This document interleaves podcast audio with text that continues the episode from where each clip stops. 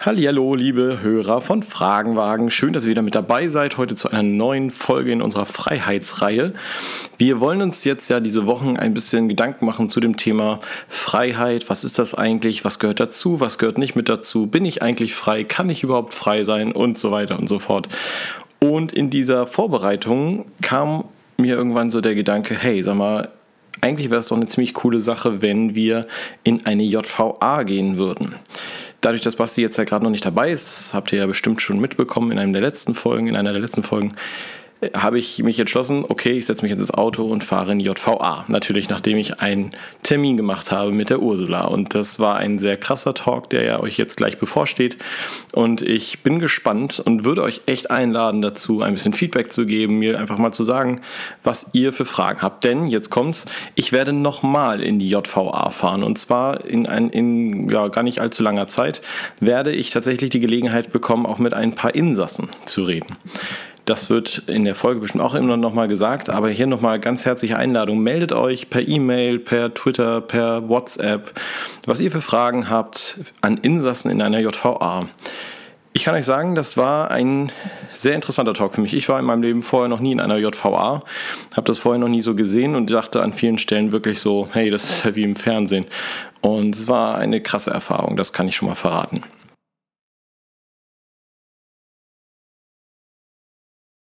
Kurz bevor ich dann da war in der JVA, bin ich dann also irgendwann so einen Blinker gesetzt, links abgefahren und dann stand ich auf einmal auf diesem Parkplatz vor diesem großen Betonklotz.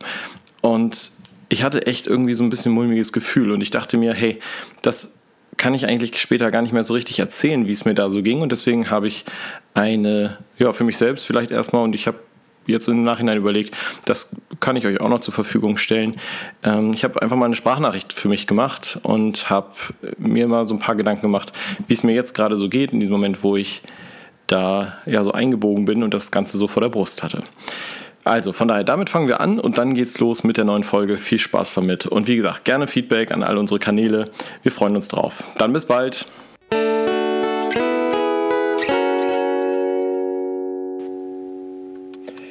So, ich weiß jetzt gar nicht, ob ich diese Aufnahme auch nutzen werde, aber ich dachte mir gerade, es ist für mich selber vielleicht auch ganz gut, um die Gedanken gerade noch mal zu sortieren.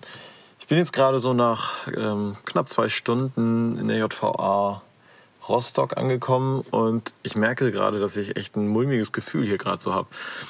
Das mag jetzt vielleicht der ein oder anderen TV-Geschichte geschuldet sein, was ich, Prison Break oder Orange is the New Black.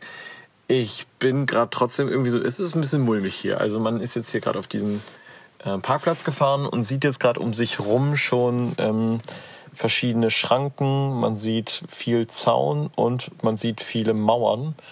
Und ja, weiß noch nicht so richtig, was einen jetzt gleich erwartet. Ich bin jetzt verabredet mit der Ursula und ich bin gespannt. Ich kenne die ja noch so noch gar nicht und bin gespannt, sie kennenzulernen und hier auf diesem Arbeitsfeld ein bisschen was zu sehen. Es ist jetzt gleich noch ein bisschen interessant. Ich muss das Handy jetzt hier lassen im Auto und einschließen. Das darf nicht mit rein. Aber ich hoffe, dass ich jetzt gleich meine Podcast-Sachen mitnehmen kann. Sonst wäre die ganze Sache ja umsonst gewesen. Wir gucken mal. Und wie gesagt, ich bin sehr gespannt und auch ein bisschen neugierig, was da jetzt kommt. Schauen wir mal.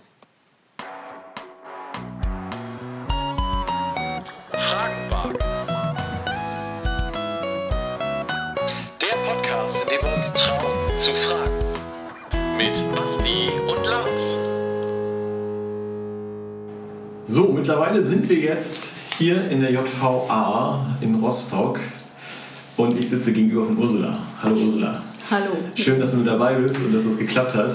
Wir sind jetzt ja gerade schon ein bisschen hier rumgegangen und du hast schon sehr viele Türen aufgeschlossen. Ähm, wir sind lange Gänge gelang, lang gelaufen und haben uns äh, ja, dabei schon ein bisschen unterhalten, haben gerade schon ein bisschen im Büro gesessen. Von daher, ich weiß schon ein bisschen was.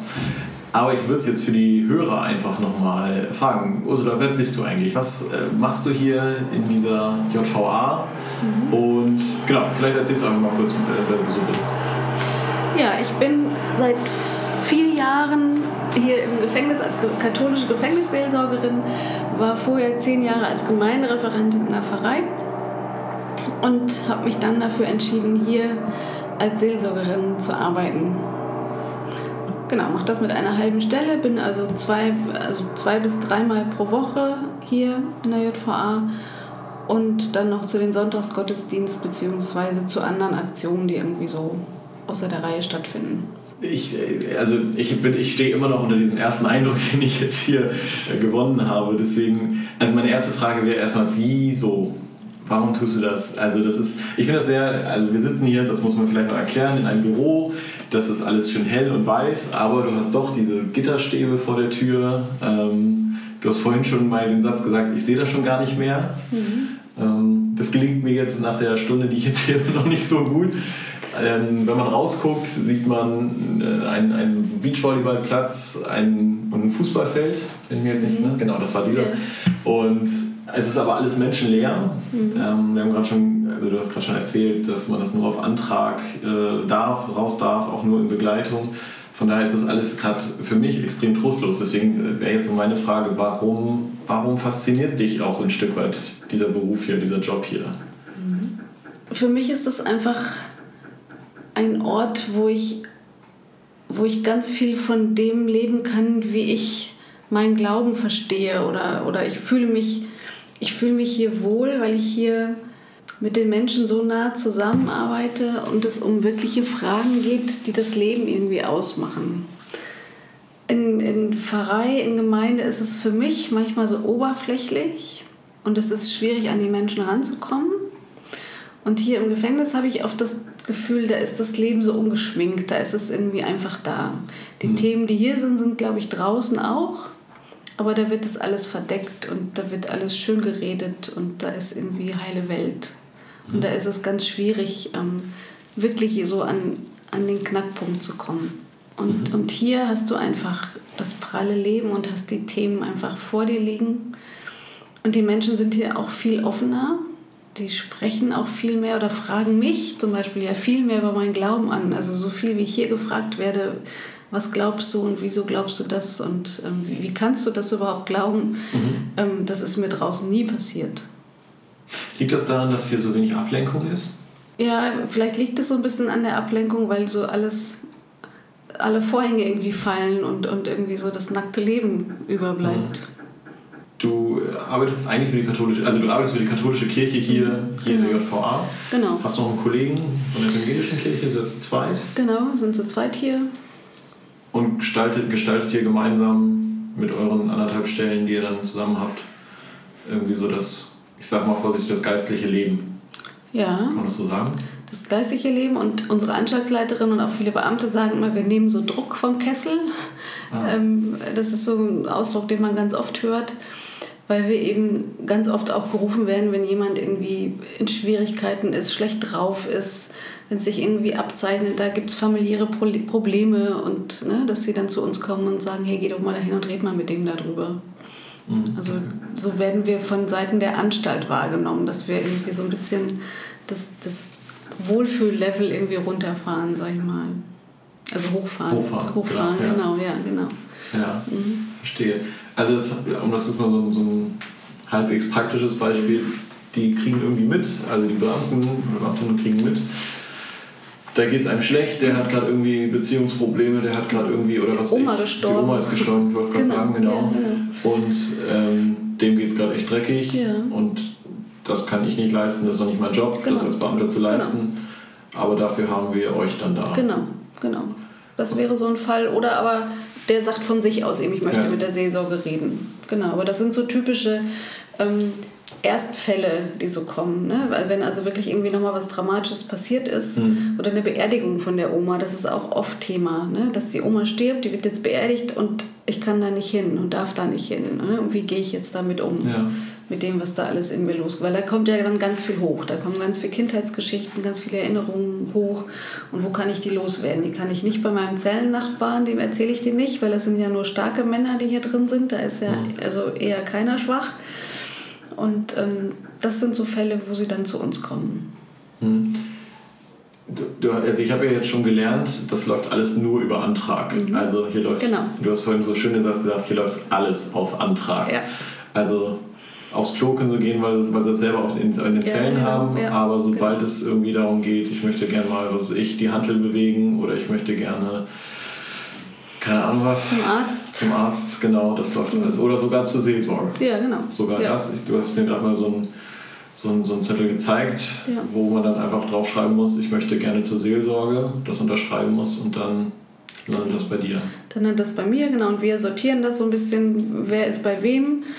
Also Martin und ich sortieren das und dann im, im schlechtesten Fall hast du wirklich manchmal 10, 20 Anträge da liegen und du sortierst, arbeitest es von oben ab. Ne? Aber wir sind hier relativ gut aufgestellt, sodass wir eigentlich immer versuchen, am Ende der Woche alle Anträge auch abgearbeitet zu haben. Das passt nicht immer, Hm.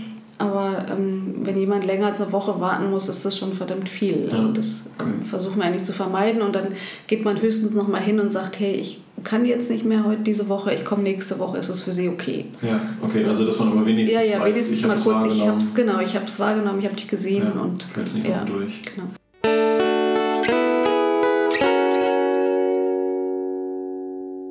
Ich habe jetzt gerade auch gelernt, dass die- diese JVA eher eine der kleineren ist. Also einer der Insassen hat mir gerade erzählt, dass, es, dass er mal an einer JVA, hm, sagt man dazu Gast, nee, inhaftiert war. Inhaftiert, ja. Inhaftiert war. Und äh, über 4000 Insassen. Wahnsinn. Und hier seid ihr, was war das insgesamt? Knapp 400, Knapp 400. wobei davon 100 im offenen Mhm. Vollzug sind und die fallen für uns so ein bisschen raus, weil wenn die schon draußen auch sind, dann sind wir nicht mehr die Ansprechpartner. Ja. Dann haben die in den meisten Fällen natürlich draußen dann wieder irgendwie so ihre Kontakte. Ja, okay. Genau, aber ähm, wenn, du, wenn wir vorher hier mit denen gut im Gespräch waren, dann läuft es auch weiter, wenn die im Offenen sind, ne? auf alle Fälle. Mhm. Ist dann auch Beziehungsarbeit einfach, genau, die ihr da leistet. absolut, ne? genau. Ja. Ja, genau. Jetzt muss man für die Hörer natürlich auch sagen, hast du mir jetzt auch schon im Vorfeld erzählt, dass ihr vorher hier die lang, die lang Inhaftierten hattet? Genau, genau. Und wir haben jetzt seit letztem Jahr die Kurzstrafe, das heißt, alle, die bis vier Jahre, ähm, genau, bis vier Jahre inhaftiert werden, die sind bei uns hier. Und die Ersatzfreiheitsstrafler, die kommen auch zu uns. Ja, okay. Also ich stelle mir jetzt gerade jemanden vor, der äh, stand jetzt vor Gericht, hat dreieinhalb Jahre aufgebrummt bekommen und kommt hier rein. Es wird nicht den idealen Gefa äh, Gefangenen an der Stelle geben, das ist mir klar, aber wie lange brauchen die so, bis sie sagen, ich, ich nehme das jetzt an? Also kriegst du sowas mit als, als Seelsorgerin in den Gesprächen? Wir haben jetzt gerade mit einem Herrn gesprochen, der irgendwie so sagte, oh, ich habe das irgendwie direkt angenommen und nur so konnte ich das hier auch schaffen, die ganzen Jahre. Das war jetzt noch einer von den, wie hast du das gelangen? Langstrafe. Langstrafen. Also der hat einige Jahre schon auf dem Buckel und sagt, wenn ich das am Anfang nicht so gemacht hätte, dann wäre ich untergegangen. Ja, so. Und da dachte ich so, also da, da ist jetzt so die Frage, auch gerade so bei den, ja, so ich meine, jetzt klingen dreieinhalb Jahre natürlich erstmal relativ wenig, wenn ich jetzt gerade mit jemandem gesprochen habe, der knapp 40 Jahre aufgebrummt bekommen hat. Das ist ein Unterschied, klar.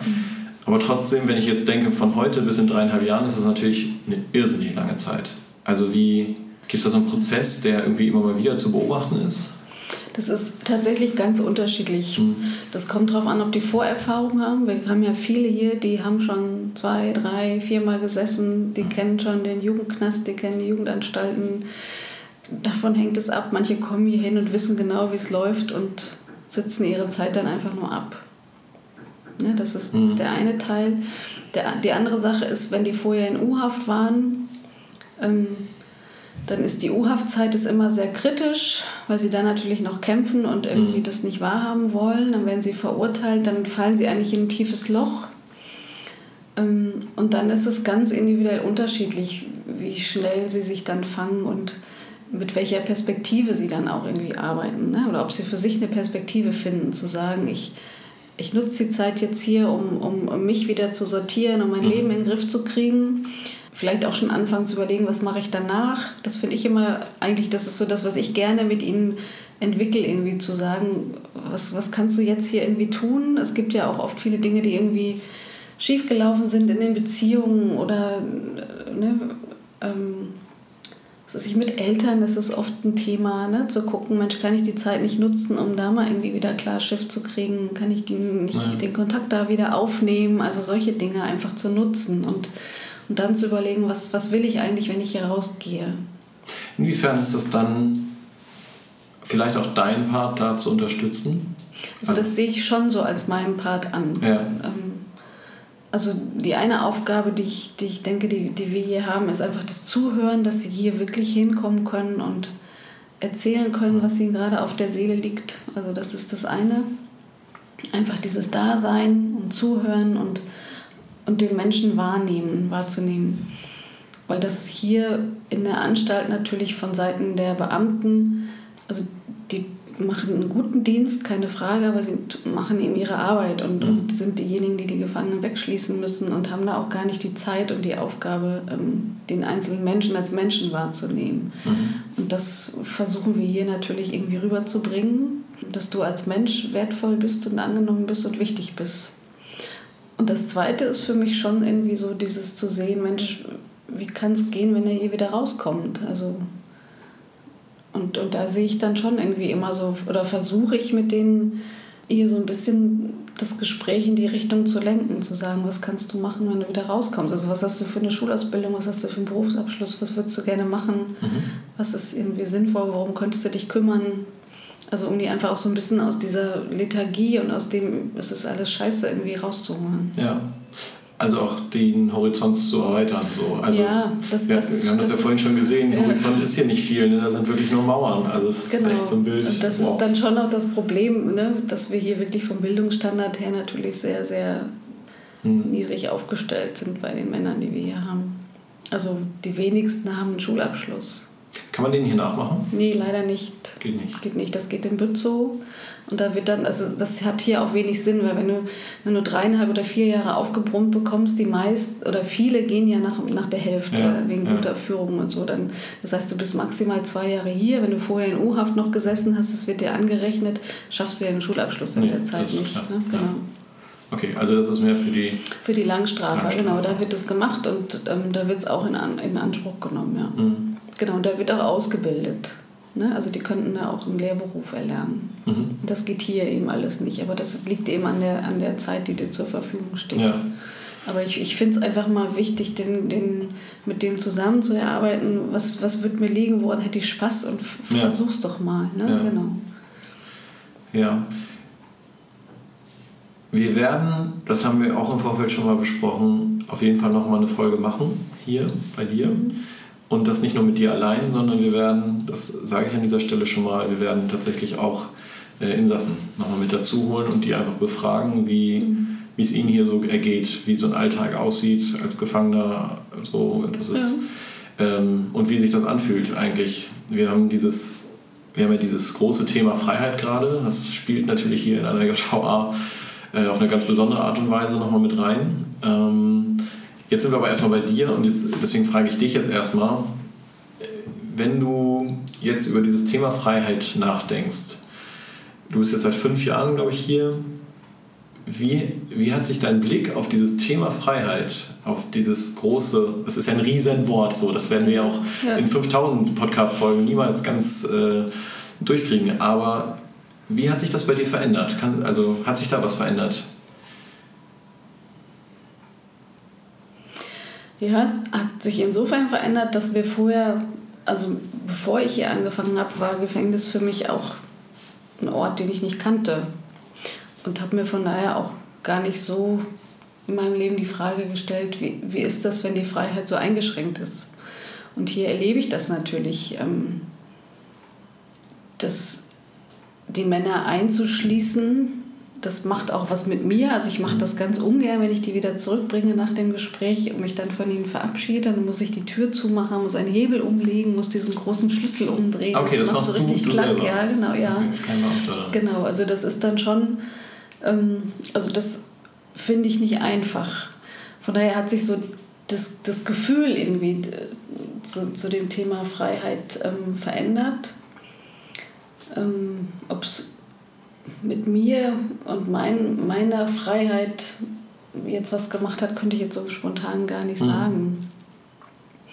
Aber ich weiß vielleicht schon manches mehr zu schätzen. So. Also zum Beispiel ist ein Fernseher hier ein gut hohes Gut. Wenn jemand mhm. einen Fernseher hat, das ist schon was. Also wenn der die Freiheit hat, irgendwie ähm, so dadurch natürlich Kontakt zur Außenwelt zu haben. Mhm. Ja. ja.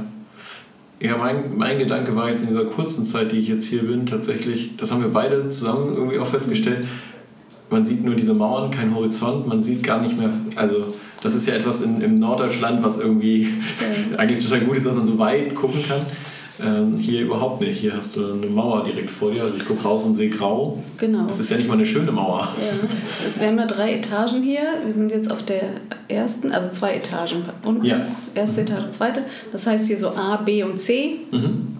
Und ähm, wenn man auf C ist, ist man schon aufgestiegen, weil auf C kann man eben über die Mauer Ah. rüber gucken. Also das ähm, Okay. ne, nicht, nicht besonders weit, also weil du natürlich hier die Bäume auch rundherum hast, also Mhm. es ist ziemlich eingeengt. Aber auf C liegen auch die, die sich besonders gut führen und die bald entlassen werden. Also auch das ist hier so ein Ah, okay. Aufstieg innerhalb. Okay. Und ich hatte einen, einen in der Begleitung, der ist nach Bützow verlegt worden, einer von den Langstrafern. Und der hat mir in seinem ersten Brief geschrieben, dass er aus seinem Fenster sogar Rehe auf dem Feld sehen konnte. Und dass er das Ja. Mhm. erste Mal seit acht Jahren wieder ein Tier gesehen hat. Wahnsinn. Ja, Okay, krass. ja. Muss man erstmal, das muss man sich mal auf der Zunge zergehen Ja, lassen, ne? was also das völlig, bedeutet. ähm, genau. Völlig begeistert davon und, und ja, genau. Ja, man sollte dankbar sein für das, was man hat. Ne? Aber wahrscheinlich merkt man es tatsächlich erst, wenn man damit konfrontiert ist, dass man es nicht mehr hat. Genau, das ist. Oder wenn man es ja. jetzt in diesem Fall Genau. sieht. Ne? Ja. Wie, was ist das genau? Ich habe noch so gedacht, das Thema Privatsphäre ist ja irgendwie auch ganz.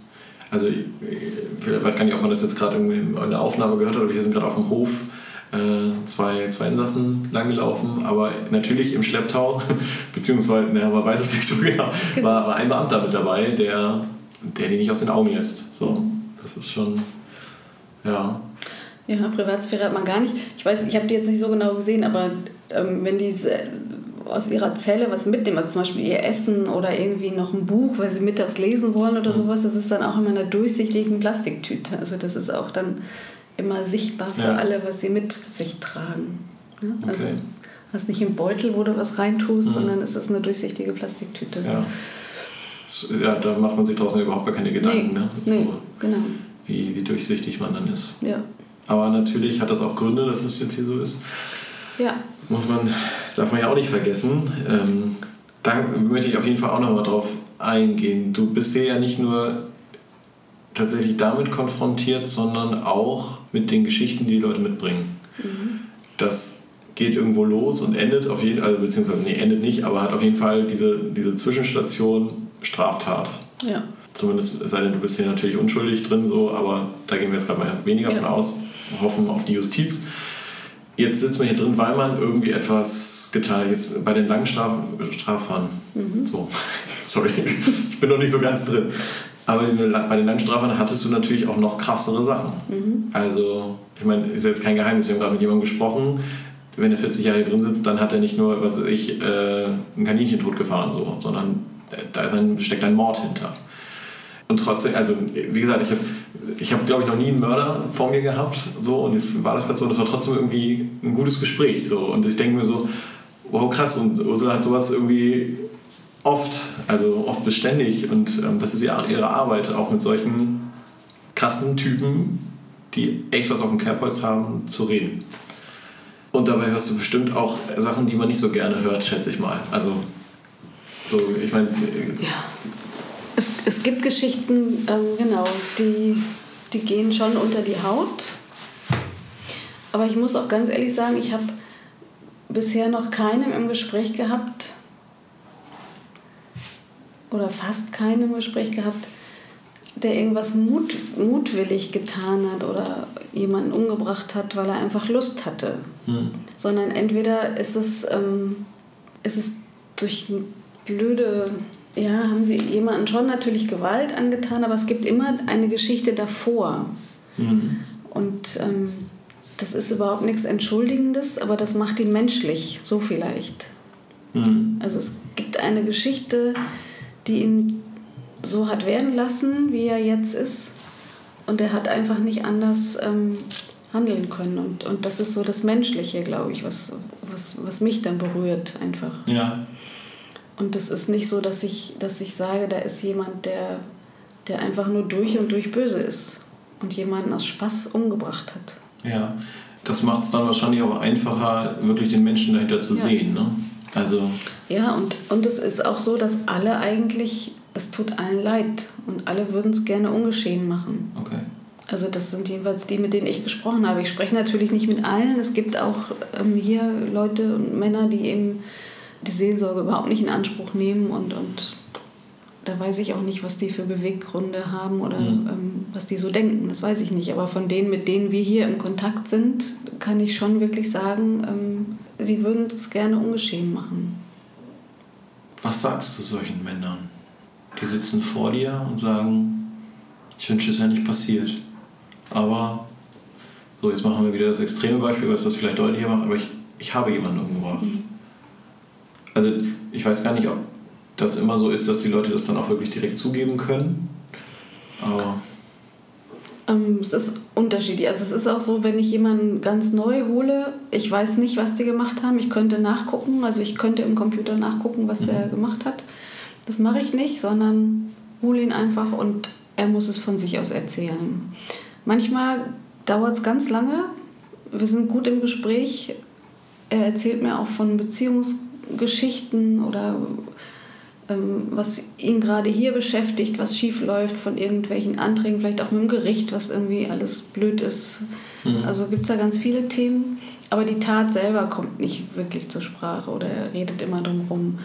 Aber irgendwann passiert es. Also mir ist immer wichtig, dass es von innen auskommt. Mhm. Ne? Das ist so das eine. Und dann hat man ja irgendwie schon Ansatzpunkte, mit denen man so weiterreden kann. Und, und irgendwann kommt schon, dann schon so der Punkt, dass ich da natürlich sagen kann, dass wir als Christen glauben, ähm, dass Gott uns letztlich vergeben wird mhm. und, und Gott dir vergibt und dass es jetzt darauf ankommt, mit dem, was du in deinem Rucksack auf, auf dem Rücken, auf dem Puckel hast, ähm, wieder ins Leben gehen kannst. Mhm. Gelingt sowas? Also ich finde, äh, tatsächlich ist es ja hier ein Ort, wo du das dann, also du hast vorhin schon gesagt, das ist das pure Leben hier. Hier lenkt eigentlich viel ab. Du, du musst dich auseinandersetzen mit dir selbst, du musst dich auseinandersetzen auch mit dem, was du glaubst, was du mitbringst, auch mit deiner Tat. Und jetzt hörst du, also so stelle ich mir das vor, jetzt hörst du auf einmal, da gibt es Vergebung.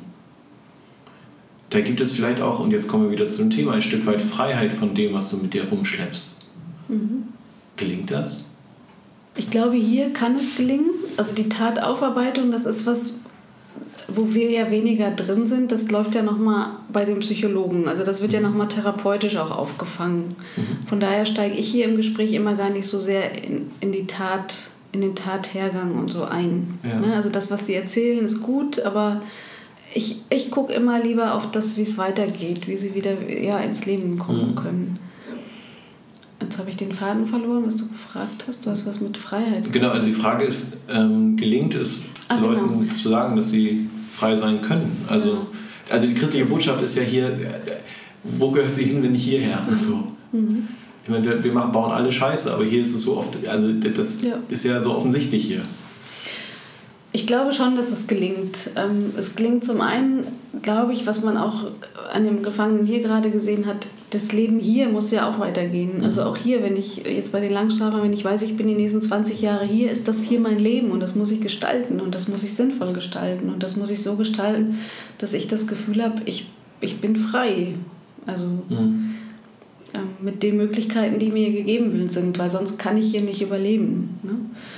Und was dann letztlich draußen passiert, das weiß ich natürlich nicht. Und das ist das Traurige an dem Beruf, aber das gibt vielen anderen ja auch. Das ist in der Krankenhausseelsorge oder so ja auch, wo du Menschen nur über einen bestimmten Zeitraum mhm. begleitest.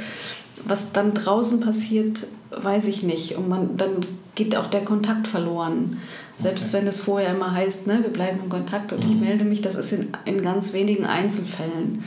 Aber meistens gehen die und dann sind die weg und dann wollen die mit nichts mehr zu tun haben, was, was sie an die Zeit im Gefängnis erinnert. Und das ist auch gut so. Manchmal mhm. trifft man einen in der, in der S-Bahn schon mal, das ist mir schon ein paar Mal passiert, oder in der U-Bahn, genau. Und dann grüßen sie auch und sind ganz euphorisch, aber dann merke ich schon, die wollen nicht, dass die anderen wissen, woher man ja. mich kennt oder so. Ne? Ja, also es okay. ist dann wirklich immer so, dass man schon dass es aufpasst und es ist aber es ist schön also aber wie was, was dann auch, sag ich mal, das, was wir hier besprochen haben und, und was man versucht hat, mit ihnen zu erarbeiten, wie weit das dann draußen gelebt wird, ähm, das weiß ich nicht. nicht. Nee. Aber das, ist dann auch wieder vergleichbar, wenn man, also ich habe ja vorher Religionsunterricht gegeben, viele Jahre. Da Mhm. weiß man, wenn man die dann abgegeben hat nach der 10. Klasse, dann das war dann auch immer so ein Gefühl von, ja, man hat was, man hat versucht, ihm was mitzugeben und, und was davon jetzt wirklich, wie es weitergeht, weiß man nicht. Mhm.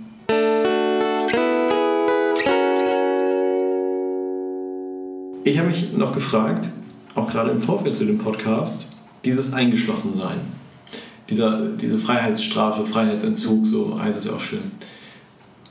Was würdest du als, als Seelsorgerin, als, als Person sagen, die hier in dieser JVA umherlaufen darf mit dem Schlüssel in der Hand? Ähm, ist Freiheitsstrafe eine gerechte Strafe, eine gute Strafe, eine gute Lösung? Also wir werden gleich wahrscheinlich ein bisschen gesellschaftskritisch so weitermachen, aber also man nimmt ja den, den, den Menschen, die, durch, also die ohne Frage Scheiße gebaut haben, aber man nimmt ihnen ja ein sehr, sehr krasses Gut weg. Und das nimmt man als Strafe und hofft, dass sie wieder resozialisiert werden. So heißt es ja. Ich glaube, man müsste viel mehr Unterschiede machen. Also ich glaube, in manchen Fällen ist es notwendig, irgendwie eine klare Grenze zu ziehen und zu sagen, so, du wirst jetzt deiner Freiheit beraubt und ähm, wir müssen auch draußen die Menschen vor dir schützen und müssen dich inhaftieren. Aber es gibt ganz viele Fälle. Das eine sind zum Beispiel diese Ersatzfreiheitsstrafe. Die sind hier völlig fehl am Platz. Also ich habe viele Obdachlose hier, die wegen zigmaligen Schwarzfahren Geldstrafen bekommen haben, die sie natürlich nicht bezahlen können, die dann hier für drei Monate inhaftiert werden. Das ist völlig sinnlos. Mhm. Die gehen hier raus, steigen in den Bus und fahren wieder schwarz. Also ich frage mich dann auch immer, was, was denkt man sie, woher sollen sie auch das Geld haben? Also warum kann man nicht einfach sagen, und das wäre jetzt so diese Kritik, warum kann man nicht sagen, der öffentliche Nahverkehr ist frei ne, für Sozialhilfeempfänger, das ja in den meisten Fällen sind. Also dann wäre das Problem gelöst und man wird, ähm, ich denke mal, viele Gefängnisse entlasten. Man, man kann mit denen ja hier auch nicht arbeiten, weil was will ich mit denen arbeiten? Die haben nichts gemacht. Also, ne? Und da brauche ich ja nicht drüber zu diskutieren, war das falsch oder richtig, dass du schwarz gefahren bist. Also sicher war es nicht richtig, aber in vielen Fällen, also das Obdachlosenheim hier in Rostock ist außerhalb von der Innenstadt. Ähm, Okay. äh, Ja, da gut. Brauche ich nicht mehr mehr zu sagen irgendwie. Mhm. Und das gibt, gilt eben auch für, für viele andere Strafen. Ich hatte einen, der das Ladendiebstahl zum zigsten Male, solche Sachen. Also mit denen müsste man ganz anders arbeiten und da müsste man gucken, ne, was braucht der? Der braucht was anderes, als dass der ein, eingesperrt wird. Mhm. Ne? Also da geht es dann wieder wirklich um die Frage, ähm, wie sozial sind wir eigentlich und wo helfen wir und wie, wo treiben wir die Spaltung der Gesellschaft immer, immer die Schere immer weiter und, und wo bleiben die, die eben keine Ausbildung haben, wo bleiben die auf der Strecke? Ja, okay. Und wenn die, sag ich mal, ne, für ihre Kinder dann da irgendwie unterwegs sind und irgendwas beschaffen, weil einfach die Sehnsüchte da sind und die Verlockungen ja auch. Mhm. Also da glaube ich, ist Gesellschaft einfach nochmal ganz anders gefragt. Da finde ich, ist es sinnlos, ist diese, dieser Freiheitsentzug einfach sinnlos. okay. Da müssten ganz andere Dinge greifen. Und dann gibt es noch die, die, die nie gelernt haben, ähm, also die, die nie wirkliche Familie kennengelernt haben, die keine Freunde haben, die so diese ganze, die überhaupt nicht sozial irgendwie aufgefangen worden sind oder keine Heimat in ihrem Leben haben, sag ich mal. Ähm, die können wir hier auch, denen helfen wir hier auch nicht, indem wir sie einfach auffangen und wegsperren. Nee. Ne? Und wenn wir sie wieder entlassen, entlassen wir sie auf die Straße oder da, da müssten wir auch ganz andere Betreuungsmöglichkeiten draußen haben. Ja, Freiheit kann ja auch etwas zu Großes sein. Ja, ne? ja, klar. Also ja, da kommt ja auch nicht jeder mit klar. nee, genau. Ich komme jetzt wieder Ja. zu dem Herrn, mit dem wir gerade gesprochen haben, ähm, wo, man, wo man ja schon überlegt, wenn der jetzt entlassen wird, nach den knapp 40 Jahren, wie kommt man dann klar? Also mit so viel Freiheit auf einmal. Das, Ja, es geht gar kann nicht. das überhaupt gelingen? So? Nein, das kann nicht gelingen und da wird es auch eine Lösung geben, irgendwie mit einer Betreuung Ja. draußen. Genau, Also das heißt, da wird man versuchen zu helfen. genau. Jemanden an die Hand geben und Auf jeden Fall, aber davon haben wir eben viel zu wenig Betreuungsplätze und gerade für junge Leute. Mhm. Also wir haben ja viele hier auch, die dann aus der Psychiatrie kommen oder solche Geschichten auch, also die wirklich auch krank sind. ja, Ne? Und die, die oft dann in diesem Grenzbereich sind. Ne? Also die nicht so krank sind, dass man sagt, sie kommen in die geschlossene Anstalt irgendwo, verstehe. ähm, aber draußen auch nicht lebensfähig sind. Und, und wo, wo fängt Gesellschaft die auf? Also wo haben die ihren Platz in unserer Gesellschaft? Aber würdest du sagen, dass ein Gefängnis mittlerweile auch so ein Ort geworden ist, ob das jetzt Absicht ist oder nicht? Also man fängt hier ja viele Menschen irgendwie auf eine gewisse Art und Weise auf. Ja, aber, aber nicht richtig. Nee, genau, nee, nee, also genau, das, das ist zwar jetzt außer Frage. Ja, ja, genau, also genau.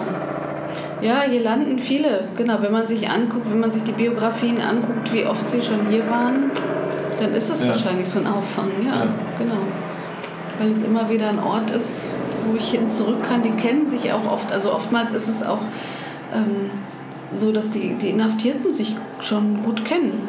Weil sie schon mal zusammen im Bützow gesessen haben und in Neustrelitz und ne, aus der Jugendzeit schon, den kenne ich schon von da und da. Also das ist schon irgendwie so eine Gruppe, die sich, die sich auch kennt. Irgendwie doch so eine Art Jugendherberge, ne? Also wir haben das Ja. vielleicht für die Hörer nochmal, wir haben vorhin nochmal gesagt, so, dass die Flure irgendwie echt an Krankenhaus oder auch an Jugendherberge erinnern. Ja, wenn Ähm. die Stimmung gut ist, ja. Das kann auch mal eskalieren, aber also wenn wir wirklich nochmal, wenn du nochmal in unseren Gesprächskreis kommst, Ja. da ist ein Gefangener, der genau das immer so sagt. Also für ihn ist das hier so ein bisschen wie Jugendherberge. Der fühlt sich irgendwie wohl und ähm, es hat so geregelten Ablauf. Viele haben draußen keinen geregelten Ablauf. Ja. Ne? Ja, das war das, was ich meinte mit, Ja. manchmal ist zu viel Freiheit auch für Ja, manche Menschen ja, gar nicht genau, gut. Die brauchen ihre klaren genau. Grenzen. Und wenn die Familie funktioniert, dann kriegen sie da von klein auf diese Grenzen gesetzt und lernen das damit umzugehen. Mhm.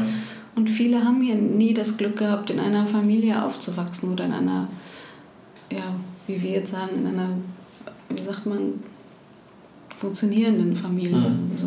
Mhm. Das heißt also, Freiheitsstrafe als Resozialisierungsmaßnahme, machen wir mal ein ganz dickes Fragezeichen hinten dran. Ja, auf jeden Fall. Freiheitsstrafe als Schutz für die Bevölkerung, Muss sein, ja. sinnvolle Sache. Ja, Also man hat auch nicht viele Alternativen wahrscheinlich. ja, ja. Aber, also genau. Aber an sich wäre, würde das heißen, dass hier ein gewisser Prozentsatz mit der Freiheitsstrafe irgendwie falsch bestraft sind. Ja, Oder am Ziel vorbei, vielleicht kann man es so sagen. ja, ja, würde ich auf alle Fälle unterstreichen. Kannst du als Seelsorgerin da irgendwie, also natürlich kannst du jetzt nicht dafür sorgen, dass sie jetzt freikommen, das ist klar, aber welchen Teil kannst du dafür noch vielleicht tun oder wo kannst du was tun?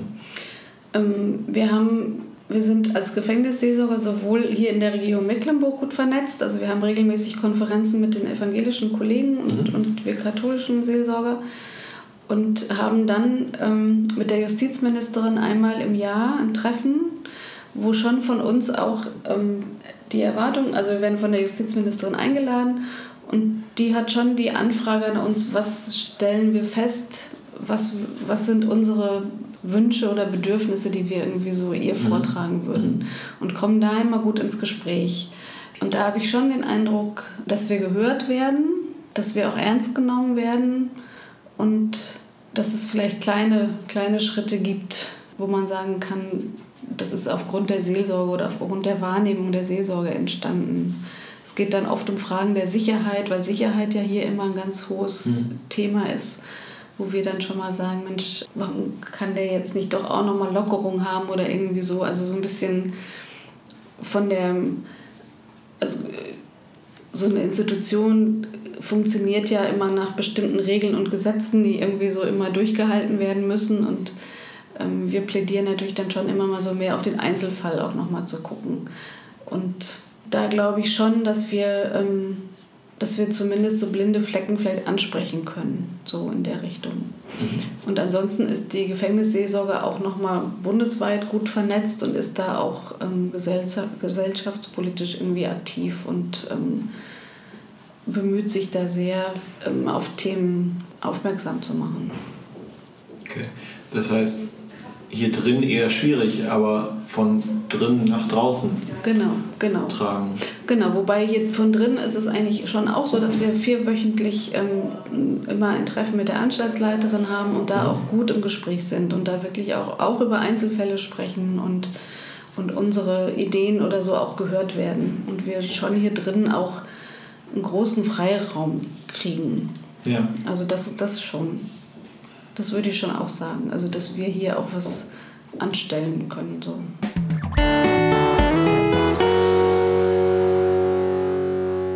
Du hast mir vorhin ähm, nochmal erzählt, es gibt, also tatsächlich ähm, vom Wort her macht das total Sinn, dass du eine Gefängnisseelsorgerin bist, aber und kein Gefangenenseelsorger, keine Gefangenenseelsorgerin, so.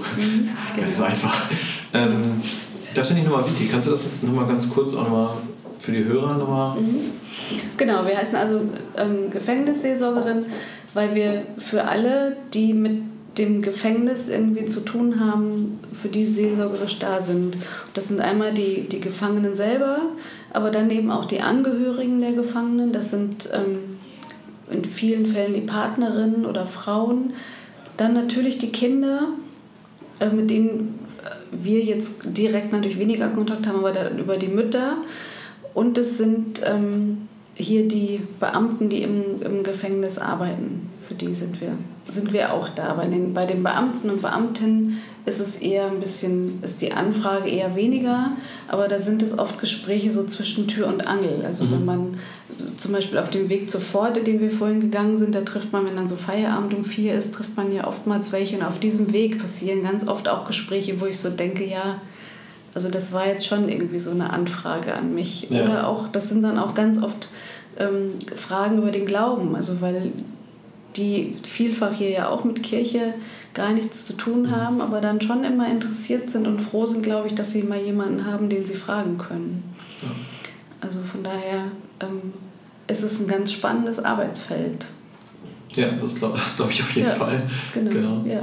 ja ich habe ich hab gerade so gedacht, wie wichtig, dass Kirche das Glauben hier ein Gesicht bekommt Ja. ähm, und da ist.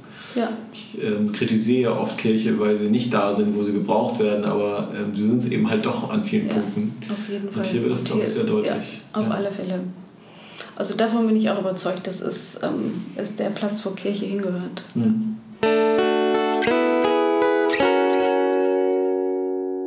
Du hast mir vorhin von Projekten erzählt, die ihr hier auch macht. Also deine Aufgabe besteht ja nicht nur in Anführungszeichen aus Gesprächen im Gefängnis und außerhalb des Gefängnisses auch, sondern ähm, ihr macht auch Gottesdienste, hast du gesagt?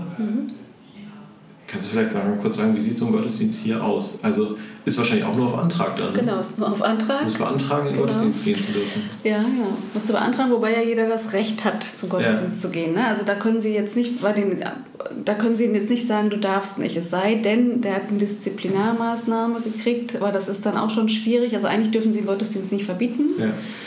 Ähm, es sei denn, der einzige Grund ist, wenn es Tätertrennung gibt, also wenn zwei eigentlich nicht zusammen dürfen, Ah. weil die irgendwas zusammen verbockt haben, dann müssen wir gucken, dass wir den in einen anderen Gottesdienst nehmen. Weil wir machen immer einen Gottesdienst hier fürs Haupthaus und einen Gottesdienst für die SOTA. Die kommt extra, also es ist ein zweiter Gottesdienst. SOTA. SOTA ist Sozialtherapie. Mhm. Okay. Und dann käme zum Beispiel, wenn jetzt hier im Haupthaus Tätertrennung wäre, müsste einer eben in den SOTA-Gottesdienst gehen. Genau, und das ist ein klassischer Wortgottesdienst nach einem ähm, eingespielten Ablauf. Wir haben auch ein bestimmtes Liedgut, so was ich immer versuche, ein bisschen mal zu erweitern, immer mal wieder ein neues Lied reinzubringen. Aber das ist natürlich schwierig. In dem, Im Gottesdienst im Haupthaus sitzen so ungefähr 40 Männer und die zum Singen zu bewegen, ist immer ein bisschen, ein bisschen anstrengend, aber es klappt und es ist auch wirklich gut. Das ist eine halbe Stunde, in der sie wissen, dass sie ruhig sein müssen. Sie haben ja alle wenig bis gar keine Kirchenerfahrung oder Gottesdiensterfahrung. Aber das wissen sie, dass sie da in dieser halben Stunde ruhig sein müssen. Wir beten gemeinsam einen Psalm, wir beten gemeinsam das Vaterunser, was auch abgedruckt ist, was sie also ablesen können. Dazu müssen sie aufstehen, das tun sie auch alle, also das machen sie alle mit. Und zum Abschluss gibt es den Segen. Genau, also ein klassischer Wortgottesdienst. Sind das dann auch traditionelle Lieder, die ihr singt? Also eher so Kirchengesangsbuch-like oder? Ja, ich, ich sage jetzt mal ganz böse, ähm, es sind evangelische Lieder und ich versuche immer ein bisschen. so, so. genau, verstehe. genau. Also wir haben schon so ein festes Repertoire, genau. Mhm. Ähm, wir hatten eine Zeit lang hatten wir so eine Band, die mitgespielt hat mit Gitarre immer. Das war natürlich toll, aber die ist mit den Langstrafern leider nach Mhm. Gezogen. Bei den Kurzstrafern haben wir das jetzt noch nicht. Wir versuchen immer mit Gitarre und Querflöte zu begleiten. Aber ich, also ich mag gerne so ein neuer, neuer geistliches Lied gut mit einbeziehen, weil ich einfach die Texte dann nochmal ansprechender finde und denke, ähm, über die Texte passiert auch nochmal ganz viel an Ja. Bewusstseinsbildung. Irgendwie so. Von daher mag ich schon gerne nochmal nach neueren Liedern gucken. Okay. Ja? Und ich denke auch, damit kann ich sie eher motivieren, Mhm. mitzusingen. Ja. Genau. Genau, und anschließend nach dem Gottesdienst gibt es dann immer noch die Einladung zu Kaffee und, und Kuchen. Da sitzen wir noch eine halbe Stunde zusammen und ähm, das ist für die Inhaftierten dann eben auch eine Möglichkeit, außerhalb mit, mit Männern außerhalb ihres Flurs in Kontakt zu kommen. Ja, also von daher machen, haben sie das ganz gerne. Ja, und auch mit euch, ne? Ich Und auch so- mit uns, ja. genau, ganz locker, genau, wir sind auch immer dabei. Es kommt dann oftmals nochmal die Anfrage nach Tabak, ob wir nicht irgendwie Tabak ähm, hätten, weil das Mhm. ist immer gerne so ein schönes Nebenprodukt. Da haben wir aber ganz klar die, die Ansage gemacht, sonntags gibt es nichts, also sonntags gibt es gar nichts. Und sie kommen trotzdem immer noch, also von Ja. daher muss es ja auch am Gottesdienst liegen, genau. Und wir werden im Advent jetzt anfangen mit einer ähm, neuen Form, dass wir in der, in der Woche eine, abends eine Andacht anbieten, um da vielleicht auch noch mal so ein bisschen kreativer im Angebot zu sein. Also verschiedene Andachtsformen auszuprobieren und ähm, Jetzt kommt mir tatsächlich noch die Frage, wie sieht denn Weihnachten hier aus? Weihnachten. Ähm, dann kommen wir gleich zum nächsten Projekt. Das ist Ja. nämlich das, was uns Weihnachten eigentlich am meisten be beschäftigt. Wir haben einmalig hier in Mecklenburg und ich glaube sogar fast bundesweit die Aktion, dass wir Weihnachtspäckchen für Gesa Gefangene sammeln oder dafür werben. Das heißt, wir werben in unseren ähm, Vereinen, Gemeinden um ähm, ähnlich wie diese Aktion Weihnachten im Schuhkarton, Ja. also für Gefangene hier ein Päckchen zu packen.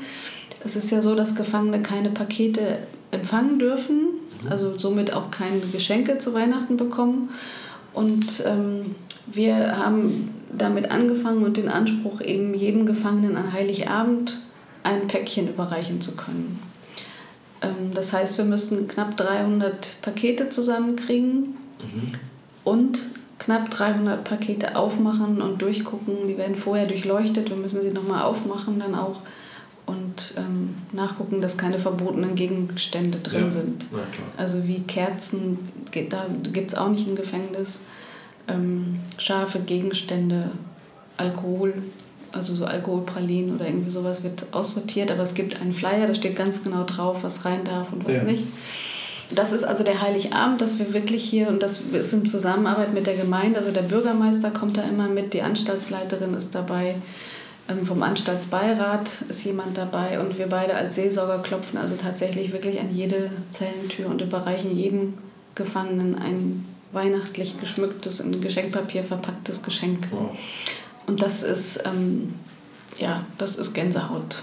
Also da stehen wirklich die Männer manchmal mit Tränen in den Augen und sagen, das ist mein erstes Weihnachtsgeschenk seit zehn Jahren, was ich bekomme. Wow. Genau. Komme ich gerade schon vom Hören. Ja. Ja, Wahnsinn. Das ist Weihnachten. Und wir feiern aber auch einen Gottesdienst, den feiern wir aber dann schon am 23. dieses Ja. Jahr. Also es hängt immer so ein bisschen ab, wie die Tage liegen.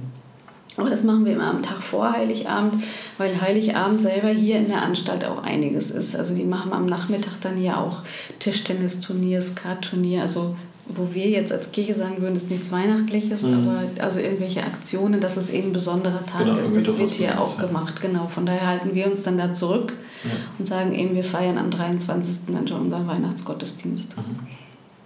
Okay. Genau, und das ist dann aber schon auch immer so, die Advents- und Weihnachtszeit ist eine kritische Zeit, weil Mhm. da natürlich viele Gefühle hochkommen. Ja, das glaube ich nämlich, genau. Genau, Wahrscheinlich auch Hochsaison dann für euch erzählt. So. ja, genau. Ja.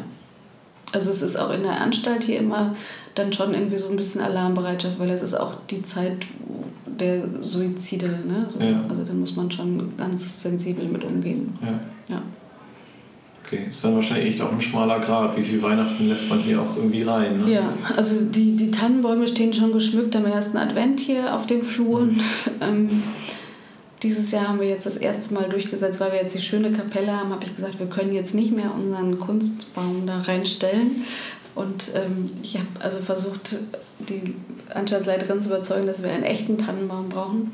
Und sie hat sich darauf eingelassen, ähm, dass wir zu Heiligabend oder zum 23. dann eben einen echten Tannenbaum reinstellen und weit weg genug von der brennenden Kerze und also mit ganz vielen Auflagen, aber ja. es gibt einen echten Tannenbaum dieses Jahr bei uns, ja genau.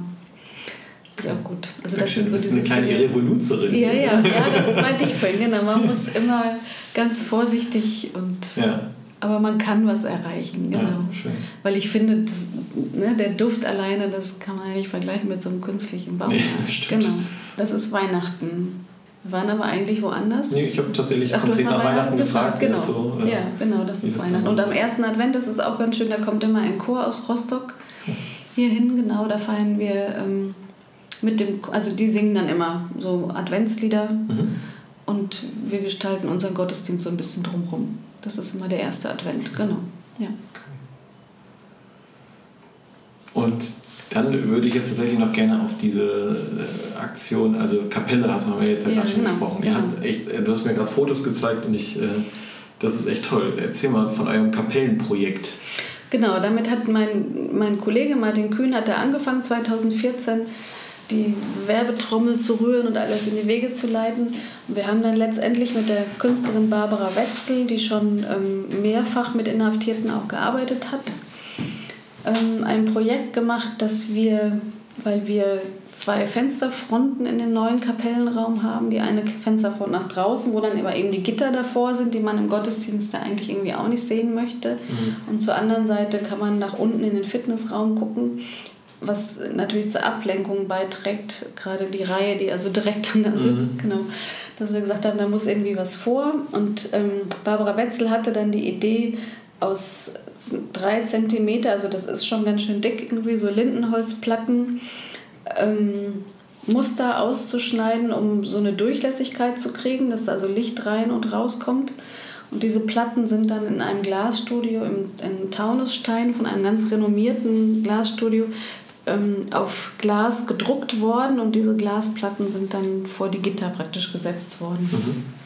Und das war insofern sehr aufwendig, weil wir, um diese drei Zentimeter dicken Hölzer zu durchbohren und zu durchsägen, natürlich das entsprechende Werkzeug brauchten.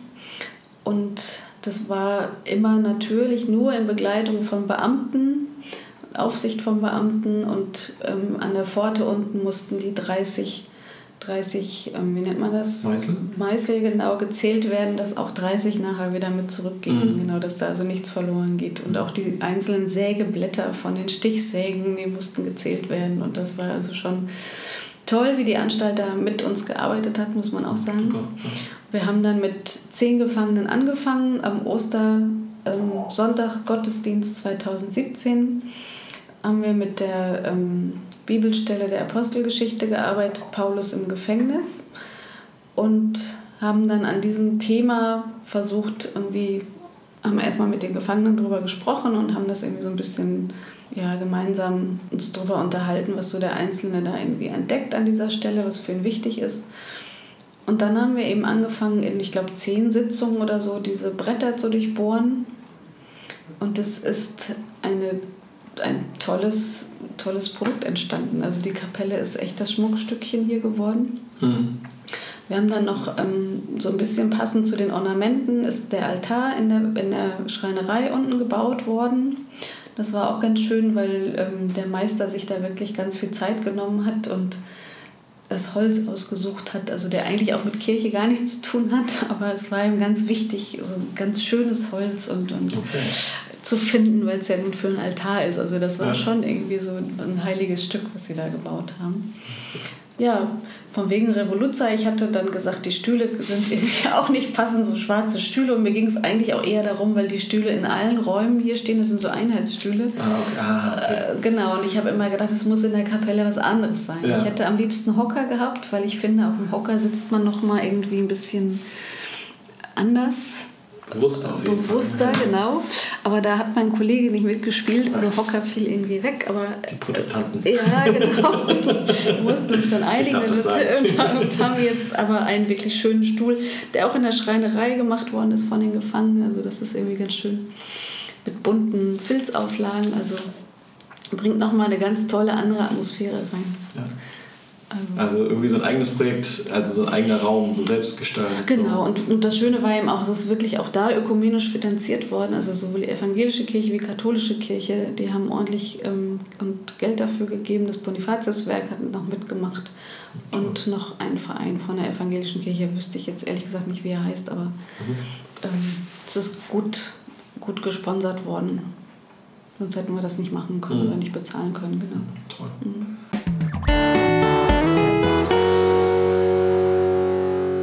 Und dann hast du mir noch von einem anderen Projekt erzählt. Das würde ich vom, zum Schluss tatsächlich gerne noch von dir hören, weil ich finde, du hast es gerade schon mir so toll erzählt, das kannst du den Hörern vielleicht auch nochmal erzählen. Da geht es um das Vater-Kind-Projekt.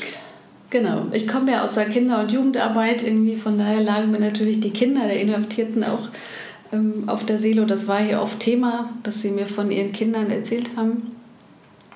Und ein Gefangener hat vier Stunden Besuchszeit im Monat, Das, also das er- ist erschreckend wenig, ne? ja, Also wo er eben Besuch empfangen, empfangen darf. Und wenn man, sag ich mal, ein gutes, ähm, gute Beziehung nach draußen hat, ist, sind vier Stunden natürlich gar nichts. Also wenn die Mutter vielleicht mal kommen will und die Frau und Kinder und der Bruder, dann ist, sind vier Stunden im Monat natürlich nichts. Zumal ja oft auch der Fahrtweg weit ist. Also die wohnen ja nicht alle unbedingt hier in Rostock, sondern kommen ja auch von weiter her. Also kommen die dann oft für zwei Stunden und dann hast du die Hälfte schon weg, wenn, wenn Vater und Mutter kommen. Oder? Mhm.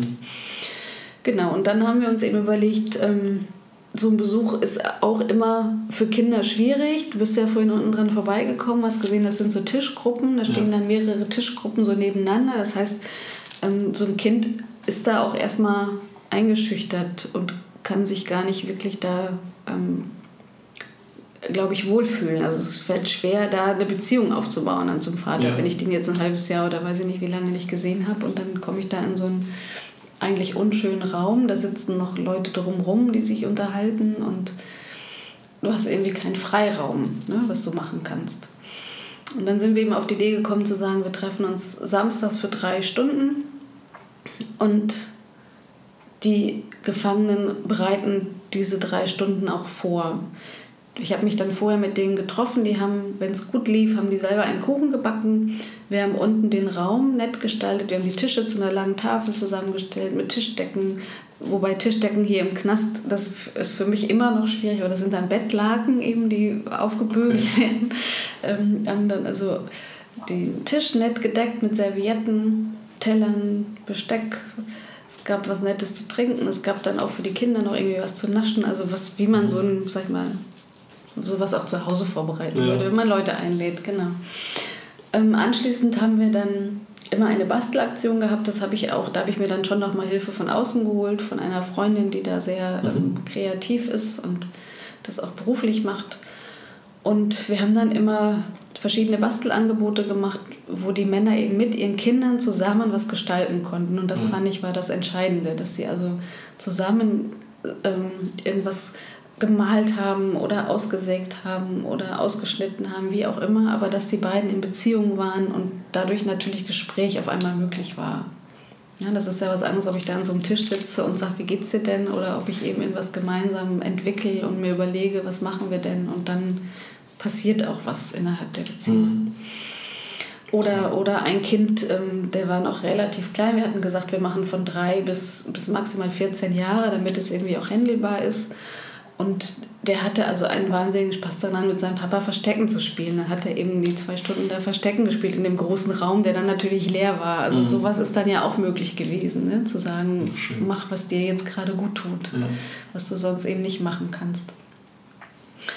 Genau, und, und ich, es war, was der andere Nebeneffekt war, der gar nicht so mir vorher so klar war, die Kinder waren ja, sind in Begleitung der Mütter gebracht worden, also die waren ja auch dabei, die Mütter, oder ähm, also die Frauen, oder es waren dann tatsächlich manchmal wirklich die Omas, die mitgekommen sind, wenn die Beziehung eben ne, zu der Mutter nicht mehr da war, dann sind die Mütter mitgekommen und die haben dann oftmals auch gute Gespräche untereinander geführt, ne? weil da natürlich auf einmal ähm, alle im gleichen Boot saßen. Es war nicht mehr so unpersönlich, wie es so ein Besuchsraum jetzt ist, sondern man saß zusammen am Tisch und dann hat man sich eben schon über die Schwierigkeiten auch nochmal unterhalten. Oder man sah auf einmal zwei in der Ecke zusammenstehen, die sich unterhalten Ja. haben. Ne? Also das war nochmal auch gut zu sehen.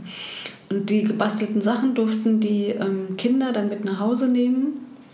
Die Gefangenen durften das nicht. Das war ein bisschen schade. Die hätten das natürlich oftmals auch gerne als Andenken so mitgenommen, aber das durften sie nicht. Das durften nur die Kinder mitnehmen. Und dann sind die wieder, nach drei Stunden mussten die dann gehen und ich habe dann mit den Gefangenen noch mal eine halbe Stunde am Tisch gesessen, wir haben ein bisschen drüber geredet, das Revue passieren lassen. Ja.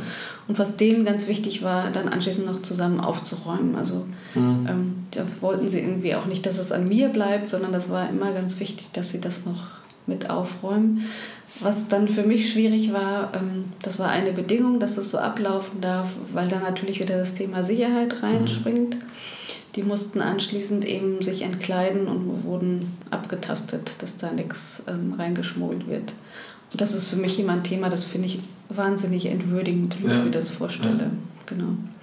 Ja gut, aber für so ein Erlebnis macht man es dann irgendwie dann Genau, das mal. war die Bedingung. Das Ja. war ähm, abgemacht, das war von Anfang ganz klar, dass es so ist. Und das war dann auch so, aber es war okay. Es waren am Anfang, ich glaube, wir haben mit vier angefangen, mit vier Inhaftierten und wir waren nachher zwölf. Und dann wurde es dann schon wirklich richtig groß.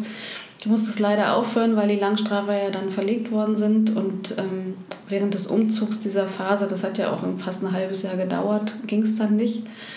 Und mittlerweile ist es ein Projekt geworden, was vom Justizministerium und vom Sozialministerium zusammen ähm, entwickelt wird. Und es gibt jetzt einen Verein, der das hier als Pilotprojekt nochmal ganz groß aufbaut. Und das soll dann auch in anderen Anstalten hier in Mecklenburg eingeführt Ja. werden. Super. Es gibt in anderen Bundesländern gibt es sowas schon auch. Also von daher ist das jetzt nichts, was wir uns hier so ausgedacht haben, aber ähm, es ist in Zusammenarbeit mit dem alten Anstaltsleiter ähm, haben wir das hier gemacht. Und das Mhm. war wirklich ein tolles Projekt. Also was mir auch ganz viel Freude gemacht hat, weil es einfach nochmal so ganz viel Beziehungsarbeit war und ich die Kinder einfach da so dann nochmal erlebt habe. Und Ja, irgendwie Das alle war- Seiten, ne? genau. Das ist so eine Ja. absolute Win-Win-Situation. Genau, und es gibt so eine Zahl, ich also ich kenne die nur ähm, von, von, vom Justizministerium. Ich habe die selber jetzt noch nie irgendwo nachgelesen, aber ähm, 80 Prozent der Kinder von inhaftierten Vätern werden selber straffällig. Oh. Genau, von daher ist diese Arbeit an den Kindern so wichtig. Hm. Kann ich mir vorstellen, dass sowas mehr vergessen wurde, Genau. wird. Ja, genau. Und das ist jetzt schon auch die Arbeit, also deshalb auch Justizministerium und Sozialministerium, weil die jetzt nicht nur hier diese, diesen Nachmittag, sag ich mal, veranstalten wollen, sondern denen geht es auch darum, sag ich mal, gerade mit dem Jugendamt dann in Verbindung, äh, in Beziehung zu diesen Kindern und Müttern zu bleiben. Ne? Also das noch draußen auch stärker zu verflechten, also auch ein Wochenende anzubieten, wo die mal zusammen wegfahren. Ah, okay. Ja, also das wird schon nochmal an, ganz anders aufgebaut. Ja, sehr gut. Genau. Ja, also Freiheitsentzug ist das eine, aber das Vater sein dürfen, was Genau. ja, Ja. ohne Freiheit irgendwie nicht geht, ihnen trotzdem ein bisschen die Möglichkeit zu geben, ist natürlich. Ja, und, und was das an Freiheitsentzug für die, für die Familie draußen, Ja. ne, die ist auch davon betroffen. Ja. Also die sind irgendwie mit inhaftiert. ja. Genau. Weil man kann es keinem erzählen. Wenn man es erzählt, ähm, wird man nicht mehr angeguckt, Mhm. schief angeguckt, ähm, was das im Kindergarten heißt, wenn der Papa im Gefängnis ist. Also das zieht ja ganz viel mit sich. Also wie frei ist man dann noch draußen auch? Super, ich äh, habe gerade so diesen, diesen Gedanken, tolle Arbeit. Vielen Dank, auch dass wir da jetzt mal reinschauen durften. Ja, gerne. Wenigstens so ein kleines bisschen. Und wir schauen da noch ein bisschen, noch ein bisschen weiter Genau, rein. genau. Da freue ich mich drauf. Ja, und diesen Gesprächskreis, ja. Ja. dann komme ich nochmal wieder in die JVA. ja, gerne. Super, also vielen, vielen Dank, Ursula, für die Stunde und viel mehr, die du dir vor schon Zeit Genau, genommen hast. alles gut. Dass du mich mit reingeschleust hast hier Genau. und hoffentlich auch wieder rausschleust. Probieren wir mal. Wir probieren das mal. Genau, also vielen Dank, liebe Hörerinnen und Hörer. Wir hören uns wieder in zwei Wochen und bis dahin macht es gut. Tschüss.